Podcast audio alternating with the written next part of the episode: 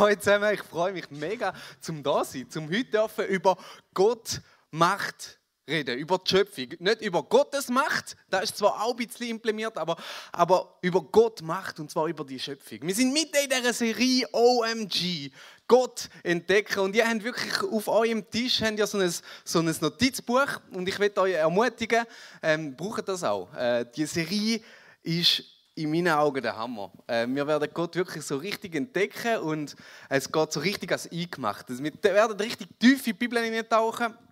Äh, und äh, ja, es ist der dritte Teil von dieser Serie schon ähm, und geht noch bis im Juli. Äh, also ich könnt euch auf etwas freuen. Wir haben Anfang Dezember angefangen mit dem Gott ist äh, mit dieser Dreieinigkeit. Und ähm, da hat schon mega viel äh, auch schon ausgesagt über die Schöpfung. Also Gott hat gemacht aus dem Nichts, aus dem, äh, aus dem Lateinischen, der, der Dave hat es hier gesagt, Creatio ex nihilo. Ähm, für die, die sich mögen erinnern, Gott hat gemacht aus dem Nichts, aus seinem Sein raus, aus dieser Dreieinigkeit hat er geschaffen. Völlig unabhängig von Raum und Zeit. Nicht, weil er gebunden ist an Raum und Zeit, sondern weil er eben nicht gebunden ist an Raum und Zeit, hat er Raum und Zeit erschaffen aus seinem Wesen heraus. Äh, um das ist äh, Anfang Dezember gegangen und jetzt letztes Mal war Gott spricht mit dem Worship-Abend, wo wir zusammen haben dürfen erleben, wo einfach auch Gott geredet hat, ganz konkret. Und heute eben der Schöpfungsbericht Gott macht und ich kann leider, leider nicht komplett alles abdecken. Äh, ich wünschte mir, ich würde in 30 Minuten anbringen, aber ich habe keine Chance. Äh, und darum nächstes Mal ist Gott liebt das Abbild mit der Rahel und dann äh, Gott macht den Fall, ähm, wo wir auch einfach nochmal einen Teil von dieser Schöpfung werden, werden anschauen. Äh, und dann weiter, Gott sucht, Gott kommt, Gott stirbt, Gott rettet, Gott sendet, Gott verändert, Gott gibt und Gott regiert. Das ist die Predigtserie, wo wir miteinander starten Und ich freue mich extrem. Ich liebe den Schöpfungsbericht in der Bibel und das ist vielleicht sogar ein der meist gelesenen Bibelstellen von mir. Äh, aber das hat wahrscheinlich auch damit zu tun, äh, damit, weil ich die Bibel äh, schon ein paar Mal wollen haben, von Anfang bis zum Schluss lesen und es nie durchgezogen habe und immer wieder vorne angefangen habe. Liegt vielleicht an mir, aber ich habe es wirklich schon oft gelesen. Und dort lesen wir ja, dort im Anfang hat Gott Himmel und Erde geschaffen. Das ist der erste Vers der Bibel. Und dann kommen die bekannten sieben Tage. Oder ist immer die Frage, wie viele Tage hat Gott die Erde geschaffen? Ähm, und dann sagen ein paar in einem Tag, die anderen sagen die sechs, die anderen sagen die sieben und die anderen sagen die ein paar Millionen, ja. ist einfach so. Fakt. Und dann kommen die bekannten sieben Tage. Oder am ersten Tag hat Gott Himmel und Erde geschaffen äh, und Tag und Nacht. Ja, spannend, Tag und Nacht, da werden wir noch später. Nachher ist es gut gewesen, hat es für gut erklärt. Der zweite Tag, Gott hat den Himmel über der Erde geschaffen, Gott hat es gut erklärt. Der dritte Tag, Gott hat Erde und Meer geschaffen, Pflanzen, Bäume und alle Vielfalt, die wir kennen. Vierter Tag Sonne für den Tag und Mond für die Nacht und dazu alle Sterne. Äh, spannend, dass die Sonne erst am vierten Tag gekommen ist und weil Tage ja in unserem Verständnis an der Sonne abhängig sind. Anyways, aber die Sonne ist am vierten Tag gekommen. Am fünften Tag Lebewesen, alle Lebewesen im Wasser und in der Luft. Und am sechsten Tag alle Tiere, die am Land sind und dann eben auch noch der Mensch. Adam und Eva hat er geschaffen. Übrigens, Adam heißt einfach nur der Mensch und Eva der Menschin oder die Menschin. Ähm, irgendwie so. Als Abbild hat er sie geschaffen. Und dann kommt der bekannte siebte Tag. Der bekannte siebte Tag, wo Gott alles anschaut und sagt, wow, das ist gut, das ist richtig gut. Und der siebte Tag ist der erste Tag vom Mensch. Der erste ganze Tag vom Mensch. Und was erlebt Gott in dem ersten Tag inne? Äh, der Mensch? Der Mensch erlebt in dem ersten Tag Gottes Gegenwart. Und wir werden das zusammen lesen. Im 1. Mose 2, 2 und 3 steht, am siebten Tag hatte Gott sein Werk vollendet und ruhte von seiner Arbeit. Darum segnete er den siebten Tag und sagte, dies ist ein ganz besonderer heiliger Tag. Er gehört mir. Der siebte Tag ist der erste Tag, wo der Mensch erlebt an Gottes Seite aus der Ruhe raus, wo Gott ausstrahlt, aus dem Sein raus, kommt, kommt der Mensch und erst nachher kommt Arbeit und Sein und das Erste, was der Mensch erlebt, ist Gegenwart mit Gott. Und Gott, der nicht nur siebenmal beschäftigt ist, sondern wo sich Zeit nimmt für den Mensch. Und der Mensch, der Zeit hat mit Gott. Und jetzt kommen da die riesen Fragen, oder? Ja, aber, da könnte doch nie im Leben sieben Tage sein. Und wie funktioniert denn da überhaupt? Und ah, die, ja, ich kenne die, oder? Dann gibt es da, die, in der Schule lernen wir, die Welt ist 8 Millionen Jahre alt, glaube ich. 8 Millionen? Niemand weiß es da hinten, perfekt.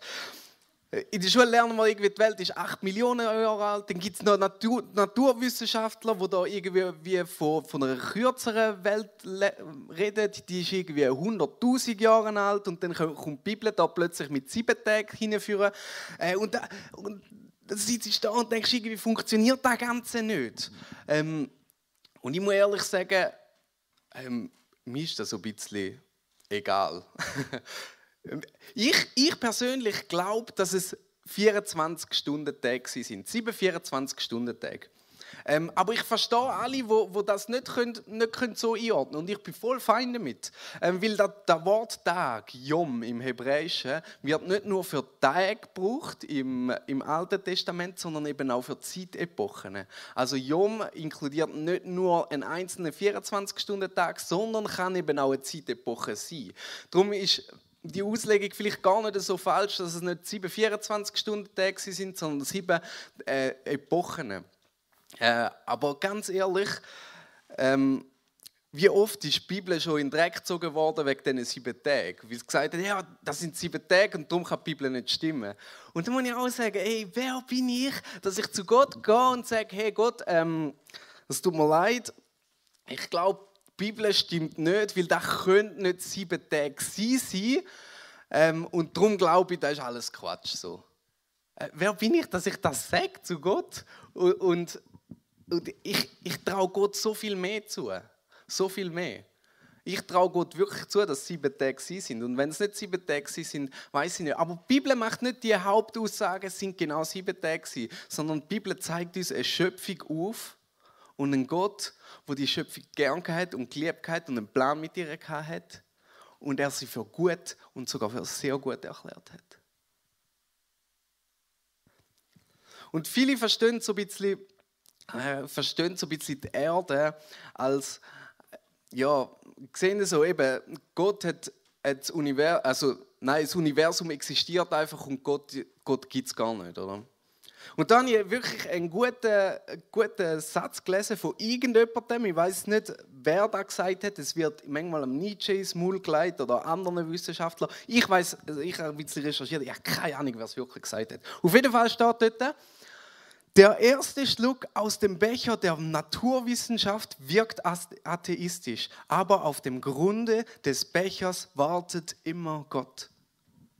Also wenn wir anfangen, naturwissenschaftlich zu forschen und studieren und zu überlegen, dann wirkt das erst einmal äh, relativ atheistisch. Und du, du gehst so ein bisschen mit dem Hintergedanken, ja, Gott gibt es nicht. Aber am Grund vom Becher ist immer Gott. Du kannst die Formel, äh, aus dieser Formel kannst du Gott nicht ausklammern. Es funktioniert nicht. Genauso wie aus einer Gleichung kannst du gleich nicht streichen, sonst ist es keine Gleichung mehr. Und so funktioniert es auch mit Gott. Du kannst, aus, der, aus dem Ding kannst du Gott nicht ausklammern. Ich habe Depot 3 Snowcamp schon den Witz erzählt und ich werde ihn einfach nochmal bringen, weil ich, ihn, weil ich ihn nicht mega lustig finde, aber weil ich ihn tief finde. Also, es sind zwei Naturwissenschaftler zu Gott gekommen und haben gesagt, du Gott, wir haben das Rätsel gelöst. Wir können, wie du dort mal den Adam aus Erde einen lebendigen Mensch machen. Ja, hat Gott denkt, ja, okay, dann gut, also schießen wir los, zeigen wir mal dann nehmen die Wissenschaftler Erde, formen da einen Mensch und dann sagt Gott, ah, Moment, Moment, Moment, nehmt eure Erde und nicht meine. Und, und das zeigt einfach aus, dass, dass selbst wenn wir irgendwo alles wollen, können erklären, dass irgendwo am Schluss ohne Gott das Universum nicht funktioniert. Gott hat Leben in das Universum gegeben, weil er Leben ist und weil er das Leben hat.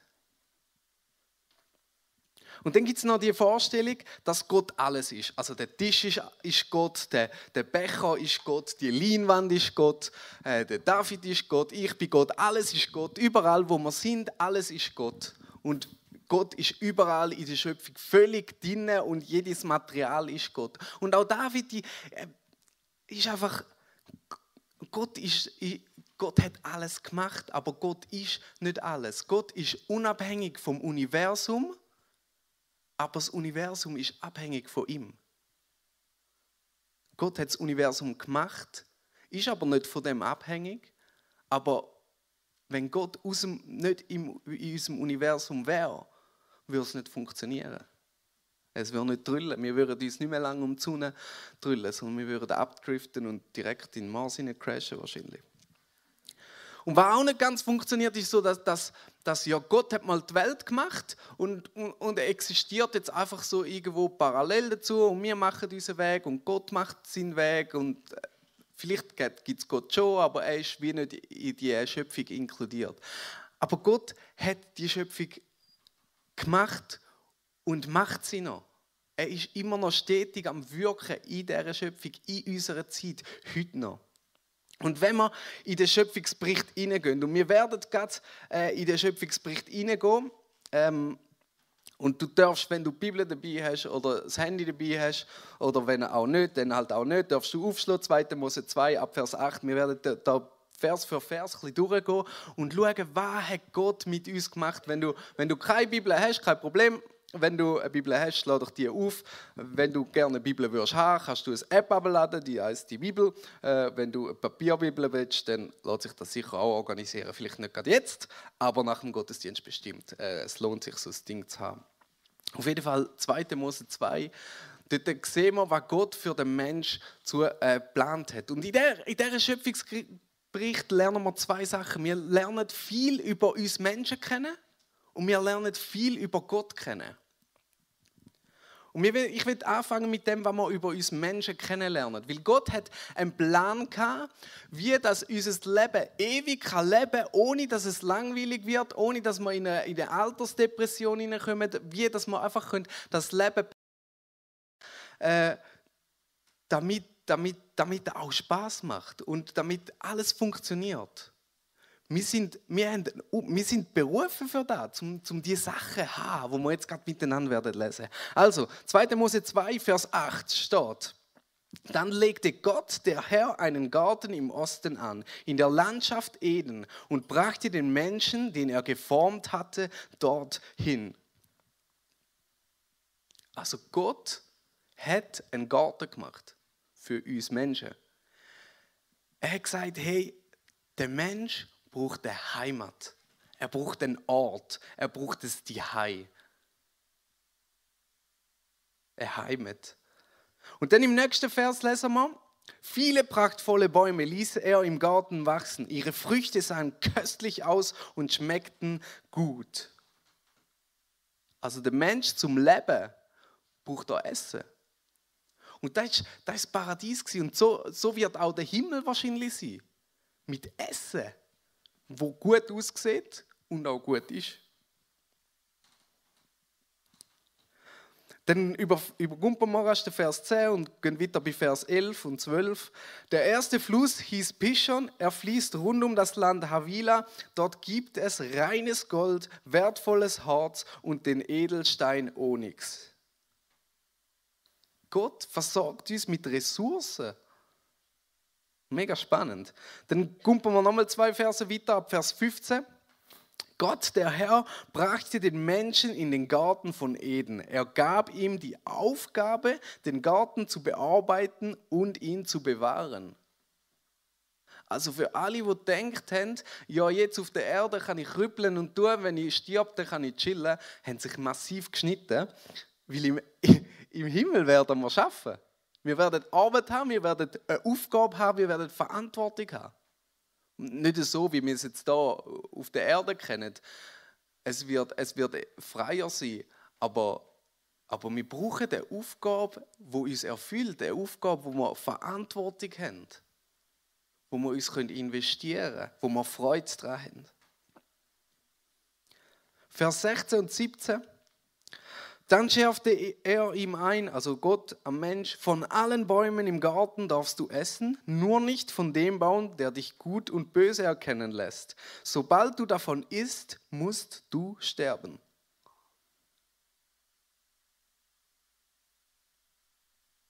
Also Gott hat äh, Freiheit gegeben. Er hat gesagt, hey, look, das ist die Hai, das ist deine Nahrung, das sind deine Ressourcen, das ist deine Verantwortung. Und du darfst alles machen, was du willst. Nur nicht, er gibt ihm alle Freiheit und gleichzeitig tut das auch noch begrenzen. Nur nicht von dem einen Baum darfst du essen. Damit gibt er uns einerseits eine Freiheit, einen freien Willen, selber können zu entscheiden. Wir sind nicht, Menschen sind nicht einfach irgendwelche Pirouetten vom System, wo einfach funktionieren, sondern wir haben einen freien Willen, selber können zu entscheiden. Und aber er gibt ein Gesetz, ein Gebot, Freiheit begrenzt, damit wir Schutz und Orientierung haben damit wir uns können, können vorstellen können, was gut und böse ist. Irgendwo eine ethische Richtlinie, dass wir nicht in einem luftleeren Raum sind und nicht wissen, was jetzt gilt und was nicht, sondern dass wir irgendwo einen Boden haben, wo wissen, hey, was, was uns eben den Schutz und die Orientierung gibt. Und dann Vers 18, Gott der Herr sagte, es ist nicht gut, dass der Mensch alleine ist. Ich will ihm jemanden zur Seite stellen, der zu ihm passt. Und dann hat er eben die Eva geformt. Und da sehen wir, der Mensch braucht, er ist berufen für Gemeinschaft, für Kommunikation mit Gott, mit Menschen, für eine Partnerschaft. Mann und Frau ist etwas, wo, wo der Mensch zum Leben braucht. Und das sind die sieben Punkte. Äh, darfst du gerade die nächste Folie bringen? Das sind die sieben Punkte, wo, wo ich davon fest überzogen bin. Die lesen wir im Schöpfungsbericht. Und wenn es dir nicht gut geht, wenn du irgendwie wie psychisch bist, in einer depressiven Phase bist, dann kann ich fast Gift drauf nehmen, dass mit einem von diesen Punkten zu hat, dass du entweder dich nie die fühlst, nie irgendwie wohl fühlst, du keinen Rückzugort hast, dass du dich schlecht oder ungesund ernährst oder einfach zu wenig ernährst, dass du keinen guten oder gar keine Ressourcen zur Verfügung hast oder keinen guten Umgang mit Ressourcen hast, dass du zu viel oder vielleicht auch zu wenig Verantwortung hast, dass du zu viel Freiheit hast oder du dich der Freiheit beraubt fühlst. Also jetzt gerade in Corona merken wir da extrem, dass sich viele Menschen ihrer Freiheit beraubt fühlen und sie wie in ein depressives Loch hineingehen.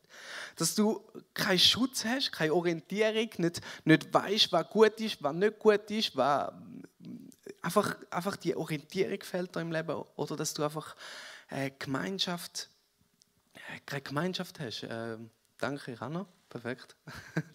Das ist leer, perfekt. Danke vielmals, Josia.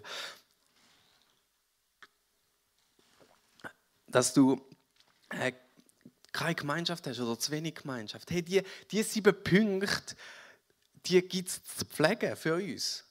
Und da erleben wir immer wieder Gott in diesen Sachen. Weil er das für uns denkt hat, für uns geplant hat und uns wird schenken. Und es wird wahrscheinlich nie perfekt sein in deinem Leben, die sieben Punkte. Ist einfach so Fakt, weil, ähm, weil wenn es perfekt wird sein, das ist der Zeitpunkt, wo wir werden im Himmel sein. Und das ist auch mega tröstend. Also wenn wir, wenn wir uns mal nicht, nicht gerade die Heim fühlen oder so, dann wissen wir, hey, wir haben eine Heimat im Himmel. Und wir werden dort eines Tages sein. Und dort werden wir uns wohlfühlen. Und dort werden wir uns, uns können entspannen und können ankommen. Ich finde das mega faszinierend, dass man aus, diesen, aus ersten Verse aus der Bibel so viel über uns kennenlernen können. Und ich habe gesagt, wir, wir lernen auch Gott kennen, in dieser Schöpfung, in dem, in dem Schöpfungsbericht, in, dem, in, dem, in dieser Welt, wo wir leben. Ähm, Gott besser kennen. Und im Psalm 19,2 steht, der Himmel verkündet Gottes Herrlichkeit. Und das Firmament bezeugt die große Schöpfungsdaten von Gott. Der Himmel verkündet Gottes Herrlichkeit. Ich bin heute da mit dem Auto dahin gefahren und die Sonne ist gerade so am Untergehen und die Wolken sind so ein bisschen verzogen Es ist gelb, rot, orange, blau, violett und es ist einfach mega schön und der Himmel hat Gottes Herrlichkeit verkündet.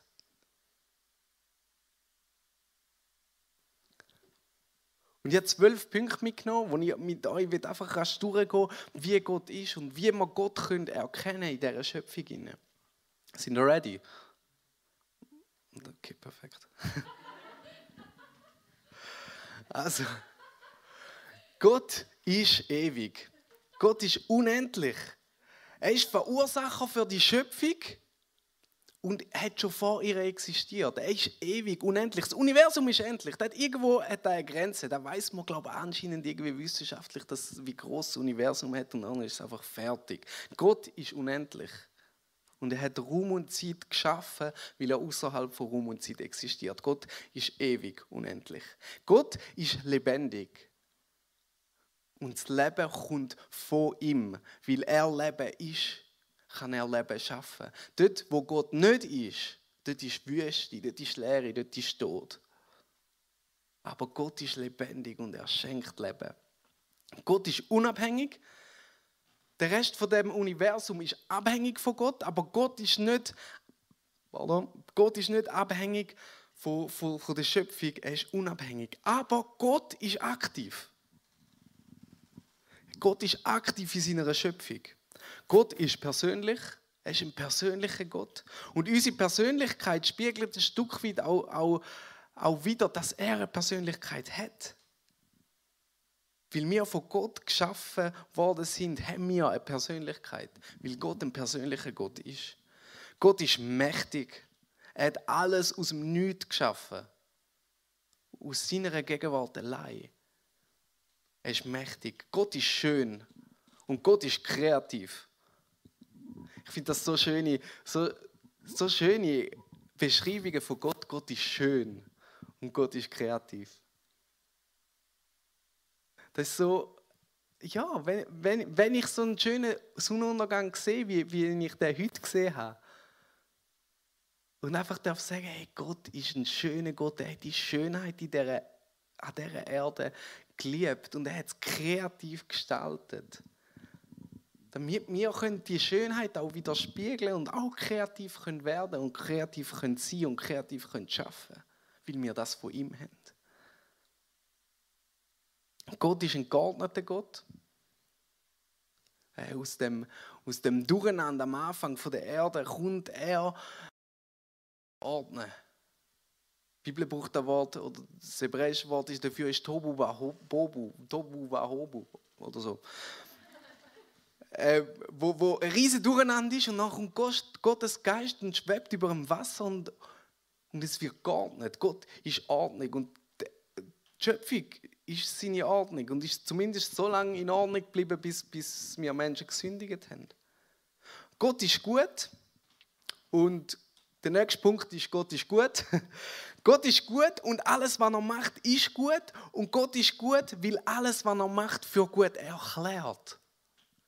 Gott ist gut, weil er dich gemacht hat und weil er dich gut gemacht hat. Und Gott ist gut, weil er dich nicht nur gut gemacht hat, sondern dich auch noch für gut erklärt hat. Gott ist gut, weil er die Erde gemacht hat und er hat sie gut gemacht. Und Gott ist gut, weil er die Erde auch für sehr gut erklärt hat. Und Gott ist gnädig. Weil er die Schöpfung gesegnet hat und gesagt hat, hey, hey, das ist gut, das Ding ist gut. Und selbst wo wir, wo wir angefangen haben, uns gegen Gott zu kehren, hat Gott gesagt, hey, nein, die Erde, die ist gut. Die Erde, die ist, die ist gut und, und ich gebe ihr nochmal eine Chance. Und ich gebe ihr nochmal eine Chance. Und ich gebe ihr nochmal eine Chance. Und ich gebe ihr nochmal eine Chance. Und er gibt dir auch heute am Abend nochmal eine Chance. Und er gibt dir nochmal eine Chance. Und er gibt dir nochmal eine Chance. Egal wie oft dass du dich von Gott abwendest, Gott gibt dir immer wieder eine Chance. Und er sagt, du bist gut. Es langt. Du bist gut. Gott ist ewig, Gott ist lebendig, Gott ist unabhängig, Gott ist aktiv, er ist persönlich, er ist mächtig, er ist schön und kreativ, geordnet. Gott ist gut. Gott ist gut und Gott ist gnädig.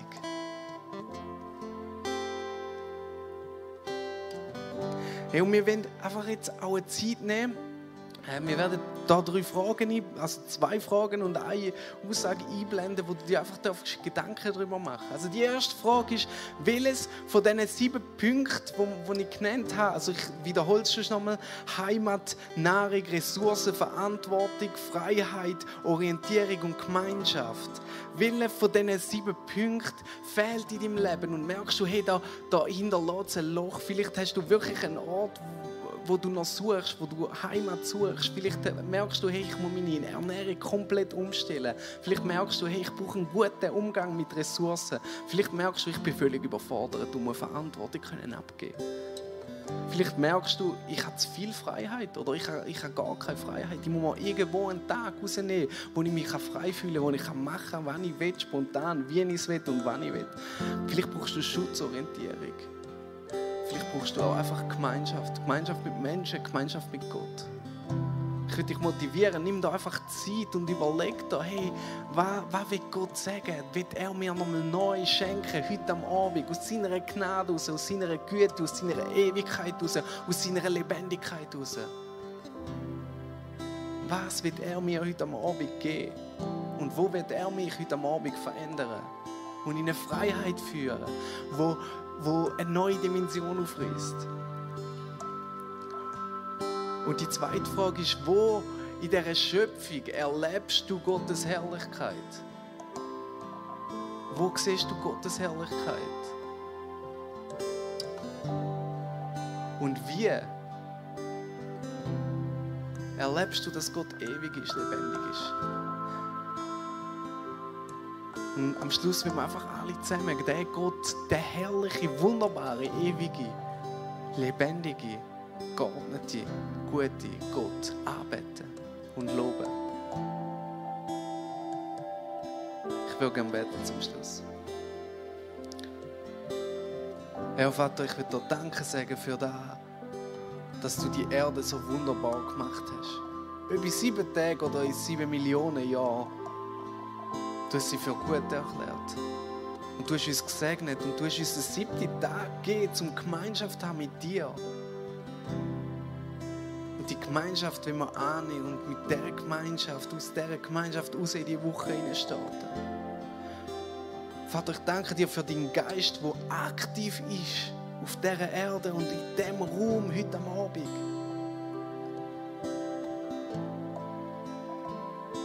Ja, Jesus, brauch du die Zeit, brauch du unser Herz in dem Moment und zeig du uns auf, wo Veränderungen dran ist. Komm du mit uns in die Zeit und, und güss deinen Geist nochmal neu über uns aus. Dass wir dürfen in deiner Schöpfung deine Ewigkeit erleben, deine Größe, deine Lebendigkeit, deine Kreativität, deine Aktivität. Gott, ich will dir Danke sagen für, für das, dass du, dass es gut mit uns meinst, dass du es gnädig mit uns meinst und du uns nochmal eine Chance gibst und nochmal eine Chance gibst und nochmal eine Chance gibst.